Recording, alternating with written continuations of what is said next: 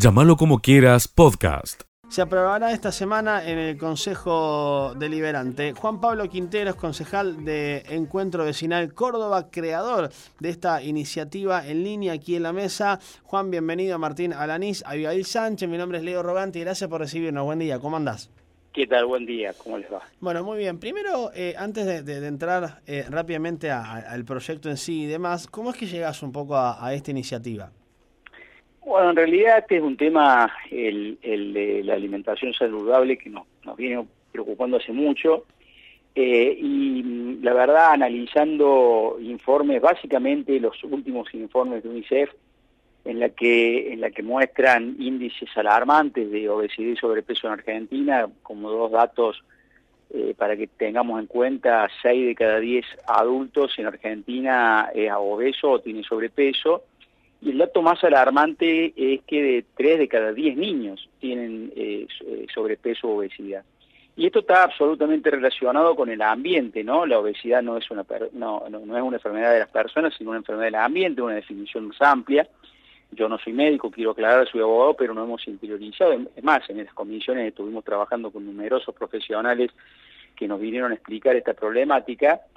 Entonces, bueno, eh, observando que estos productos ultraprocesados que verdaderamente son absolutamente nocivos para la salud y viendo que Argentina no avanza, lamentablemente, como sí lo hizo, por ejemplo, este, eh, Chile, en una ley de etiquetado frontal, una ley que ya tiene media sanción del Senado, pero que en diputados, sin duda, por el lobby de las industrias alimenticias se, ha frenado, eh, ver cómo podíamos hacer con lo que con las herramientas que nosotros tenemos desde un consejo liberante y lo que surge por supuesto también copiado en esto no nada se inventa, todo se ve otras experiencias eh, de algunas otras legislaciones en el país, pero básicamente que ya, ya ha empezado en Estados Unidos, que aunque ustedes no lo crean, que nosotros tenemos la imagen de que Estados Unidos tiene un problema de obesidad mayor que Argentina, y no es así, Argentina está por arriba en cuanto a obesidad infantil, inclusive que los de Estados Unidos, para que tomemos noción del problema, eh, dictar una ordenanza en la que estos alimentos ultraprocesados, que este, son altos en contenido en sodio, en azúcares, en, grasas, este, eh, verdaderamente perjudiciales para la salud y cuyo consumo está probado que no solamente que no traen beneficio porque de alimentos tienen poco, sino que traen serios perjuicios, se han eliminado de la, eliminado de la línea de caja, pero puedan ser comercializados libremente eh, eh, en los lugares habituales. ¿Por qué la línea de caja? Me preguntará, bueno, porque es una técnica de mercado que impulsa el, el consumo impulsivo. Este sistema de línea de caja única hace que usted transcurra durante 20, 25 metros y bastante tiempo por ahí, y ahí donde están estas ofertas. Eso simplemente limitarlos, sacarlos de ahí, exhibirlos en las góndolas comunes, eso no habría problema, pero esta es una manera de limitar su consumo impulsivo, que encima también viene rodeado de ofertas. Esto es para hipermercados, supermercados y las cadenas de farmacia, donde se da el contrasentido que usted va a comprar un medicamento y para pagarlo tiene que ir por un laberinto de golosinas y productos de este tipo. Ese es el objetivo del proyecto. ¿Y hay eh, sanciones previstas para los incumplidores, eh, concejal? Sí, sí, tiene sanciones que van entre los 150 y las 500 unidades económicas de multa, es decir, empezamos por los 70 y casi 80 mil pesos y terminamos en los 350 mil. Bueno, eso va dependiendo porque la unidad económica de multa está relacionada con el precio, eh, económica municipal, perdón, está relacionada con el precio del combustible y se dará cuenta que ha cambiado y ha variado mucho y varía día a día, pero sí tiene multas.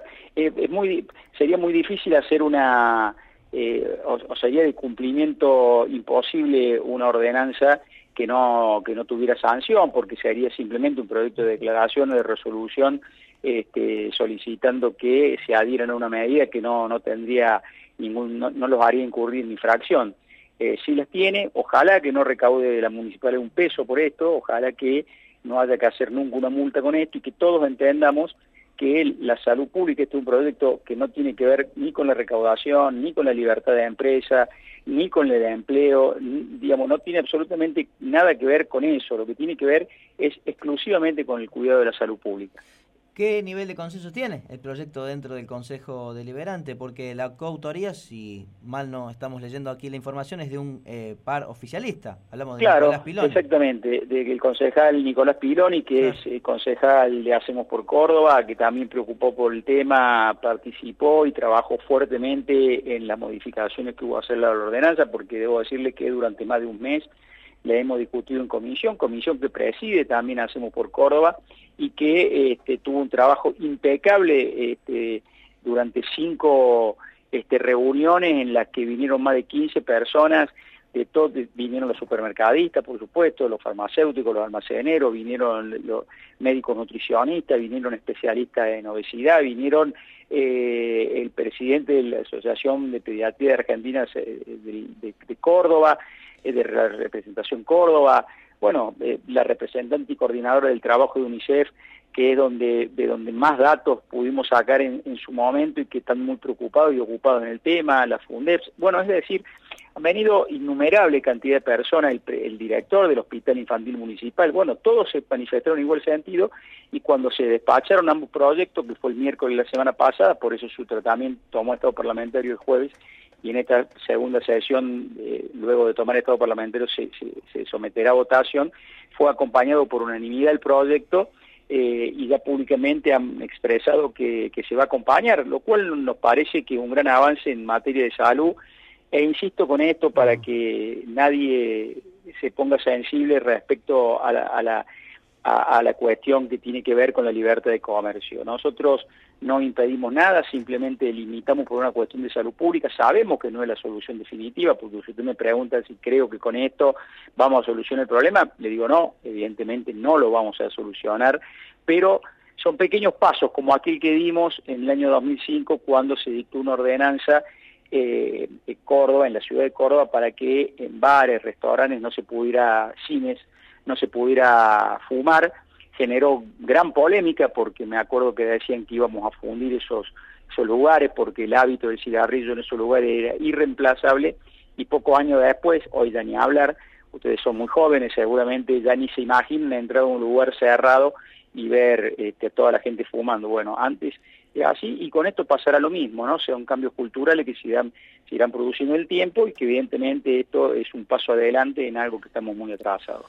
Juan, eh, claramente estás hablando de estas tentaciones invisibles, ¿no? Porque lo que para algunos es meramente algún producto en, la previa de la línea de caja, para otros, bien lo explicaba y detallabas vos, es, una complicación que, complica su salud, inclusive su, su lucha interna, ¿no? Para las personas que sufren de, obesidad y demás, ¿no? Así que la verdad eh, viene aparejado también de de, muchas cosas importantes que se desprenden al respecto.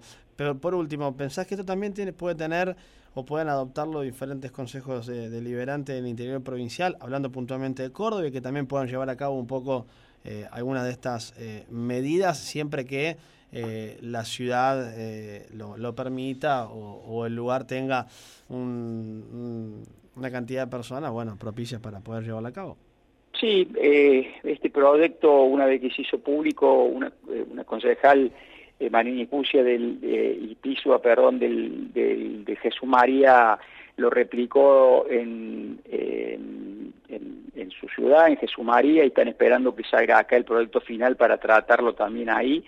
Y el concejal Pedro Spinetti del oficialismo de Alta Gracia también eh, presentó una ordenanza en el mismo sentido y también está esperando eh, ver el texto definitivo de cómo salga acá, porque no, no, no fue, fue, no fue tan sencillo, porque hubo que cambiar algunas cuestiones que fuimos aprendiendo sobre el tiempo, por eso nos tomamos casi dos meses, un mes en comisión y un mes previamente para, para tratarlo.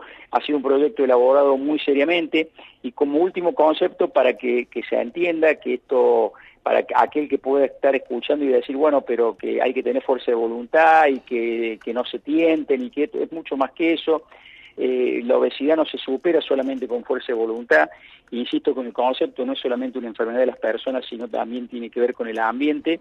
Y me parece que en esto tenemos que ser claros respecto a que hay productos que no alimentan y sin embargo son fuertemente promocionados y ya está comprobado también en muchos de estos casos que los productos eh, son absolutamente adictivos, con lo cual eh, evidentemente es muy difícil abandonar su ingesta una vez este, que se comienza con ello. Y el problema al que yo apunto mayormente, eh, bueno, yo tengo una experiencia personal que me atraviesa, pero más allá de eso pienso en los niños, en las niñas, eh, que, que, bueno, que verdaderamente no pueden sucumbir ante semejante tentación y yo simplemente, por último, pongo este ejemplo, hagan la prueba en las líneas de caja única de hacer la cola durante 20 minutos, miren para adelante, miren para atrás los que van con los, padres, las madres que van con niños y niñas y fíjense la pelea constante desde que arranca la cola hasta que llega la caja con la cantidad de productos que, que los chicos quieren llevar. Bueno, eso no es casual esos productos no están ahí por casualidad, por azar o simplemente porque son pequeños y se los pueden hurtar. Están ahí justamente por una técnica de mercado que hace que el consumo impulsivo y expansible, es decir, llevarse encima las ofertas, porque encima casi siempre los ofrecen en oferta, hace que usted se termine llevando cosas que no estaban programadas y cuando se da cuenta no solamente no le benefician a la salud, sino se la perjudican. Seguí escuchando lo mejor de llamarlo como quiera senador Carlos Caserio por esta reunión con el presidente Alberto Fernández y para hablar un poco de la actualidad eh, política. Senador, buen día. Martín Alanís, Abigail Sánchez, mi nombre es Leo Roganti. ¿Cómo estás? Gracias por recibirnos. Todo el gusto es mío. Buen día para ustedes. Hola, senador. Muy buen día. Eh, bienvenido a Radio Villa María. La pregunta inicial es si esta foto de la semana pasada, junto al presidente de la Nación y todos los legisladores del Frente de Todos, de, de, la provincia de Córdoba es el inicio ¿no? del cronograma electoral y el, inicio de la campaña, teniendo en cuenta que en Córdoba lo más probable es que haya dos listas del peronismo, tanto la del Frente de Todos como la de Hacemos por Córdoba. Sí, en realidad fue una reunión donde los, eh, los diputados y senadores de Córdoba queríamos charlar con el presidente, que nos atendió muy amablemente hablamos de la realidad del país, también de Córdoba, y bueno, en el aspecto que vos planteás, bueno, lo que nos animó, como yo siempre, a que sigamos construyendo un frente de todo fuerte, ya que somos la expresión del gobierno nacional en Córdoba, ¿no es cierto? creo que está muy claro que los tres diputados y yo como senador defendemos las políticas del gobierno nacional y somos parte de esta construcción que tiene el peronismo junto a Alberto y a Cristina para reconstruir la Argentina. Así que estuvo basado en esa charla y si bien de las cuestiones electorales hablamos muy poco debido a la situación que tiene el país, a la pandemia y a todo lo que está pasando, eh, de todos modos quedó claro que como siempre el presidente quiere que sigamos construyendo nuestro con la mayor fuerza posible eh, y siempre teniendo en claro cuáles son los objetivos que tiene el gobierno nacional, no solamente en Córdoba, sino en toda la Argentina. Nosotros, por supuesto, también tenemos una mirada para adentro de Córdoba, porque vivimos en Córdoba, pero pensamos que este es el momento de reconstruir el país y, por supuesto, si el país le va bien, también a Córdoba le va a ir mejor. Esta es la realidad de lo que pensamos. Senador, y de esta manera queda totalmente enterrado, ¿no? Este proyecto, esta iniciativa de unidad de todo el peronismo de Córdoba que el año pasado parecía que podía tener un cauce, un camino, esta vez daría la impresión de que no va a ser posible, por lo menos en este año 2021. Yo con todo respeto quiero decirte que nunca se habló de eso, o sea, fueron rumores que se fueron dando, vaya a saber por qué. Eh, y bueno, vos sabés que cuando el rumor se empieza a extender, después todo el mundo opina. Me habrás escuchado en este mismo programa que me cansé de decirlo hace mucho tiempo que no existía ninguna negociación ni ninguna ni nunca nadie se sentó a analizar ese tema ni en el gobierno nacional ni tampoco en el gobierno provincial tampoco nosotros en Córdoba que al fin y al cabo somos los que vivimos acá, nunca hubo ningún contacto en ese aspecto de ninguna de las partes, por lo tanto siempre hablamos de algo que era un rumor y terminó siendo un rumor, ¿no es cierto? Porque a esta altura eh, nunca nos sentamos a hablar nada ni hay proposiciones al respecto, por lo tanto es muy difícil hablar de una cosa que no existe. Eh, senador, eh, ¿qué opina respecto al cambio de las fechas ¿no? para las elecciones? 12 de septiembre para las PASO y 14 de noviembre para las generales. ¿Esto ayudará justamente a combatir la, el coronavirus, a intentar justamente que en las estaciones frías no, no se congregue la gente allí en las escuelas y esperar tal vez la llegada de las estaciones cálidas para poder realizar los comicios? ¿Puede dar resultado o no? ¿Sí? La verdad que me pareció una medida muy importante, eh, mucho más porque es una medida consensuada.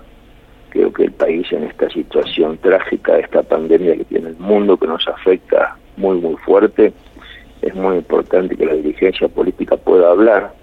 Y en este caso, más allá de los 30 días de extensión que se decidió, el solo hecho de sentarse a analizarlo priorizar la vida de los argentinos antes de un proceso electoral me parece una cosa muy significativa y no tengo ninguna duda que va a ser muy bueno. Vamos a ver cómo evoluciona todo. Hoy estamos en una meseta, eh, por suerte, ¿no es cierto? Pero es una meseta alta y tenemos que hacer todo el esfuerzo posible para que de acá para arriba no se dispare. Porque una cosa es que se disparen los casos cuando vos estás en un nivel bajo y otra cosa es que se disparen ahora que estamos en un nivel medio bastante alto.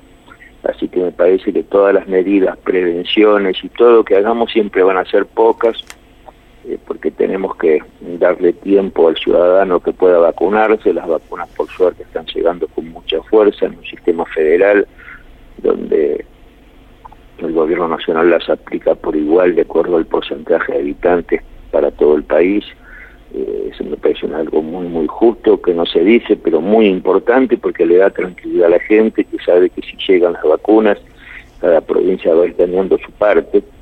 Me parece que eso se está acelerando en el mundo por distintos motivos. Primero porque se fabrica más, segundo porque las grandes potencias que hayan acaparado de un modo extraordinario las vacunas. Calcula que, por ejemplo, Estados Unidos tiene 327 millones de habitantes, ya vacunó más bastante más de la mitad de la población, eh, o sea que le quedarían por vacunar a lo mejor unos 100 millones de habitantes y tiene una historia de 1.300 millones de vacunas, una cosa increíble eh, que se pueda actuar así, ¿no es cierto? Si bien la gente que va es vacunada, bueno, tienen esa atención, de todos modos, ¿para qué tener tantas cuando en el resto del mundo eh, escasean? Bueno, creo que eso va a ir mejorando y me parece que llega en un momento justo porque viene ya la época fría y lógicamente hay que pensar que en la época fría es posible que el virus eh, se ponga más duro, la modificación de las cepas del virus en el mundo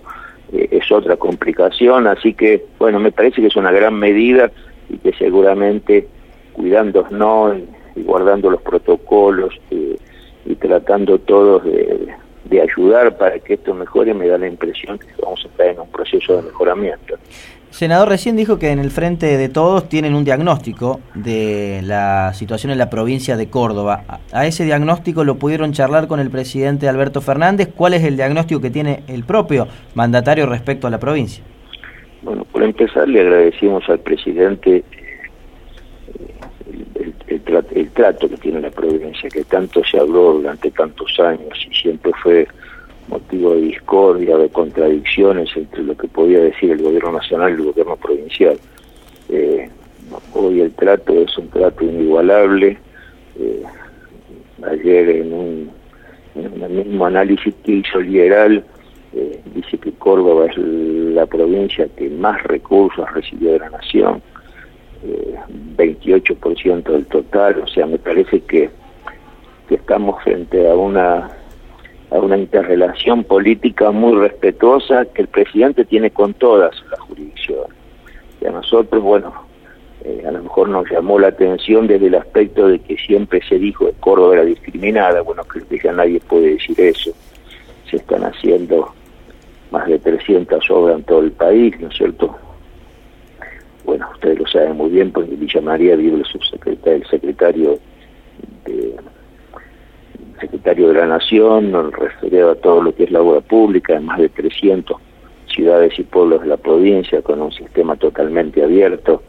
Eh, se están haciendo las grandes obras, no solamente que necesitamos, sino las que Macri dejó y, las incumplió.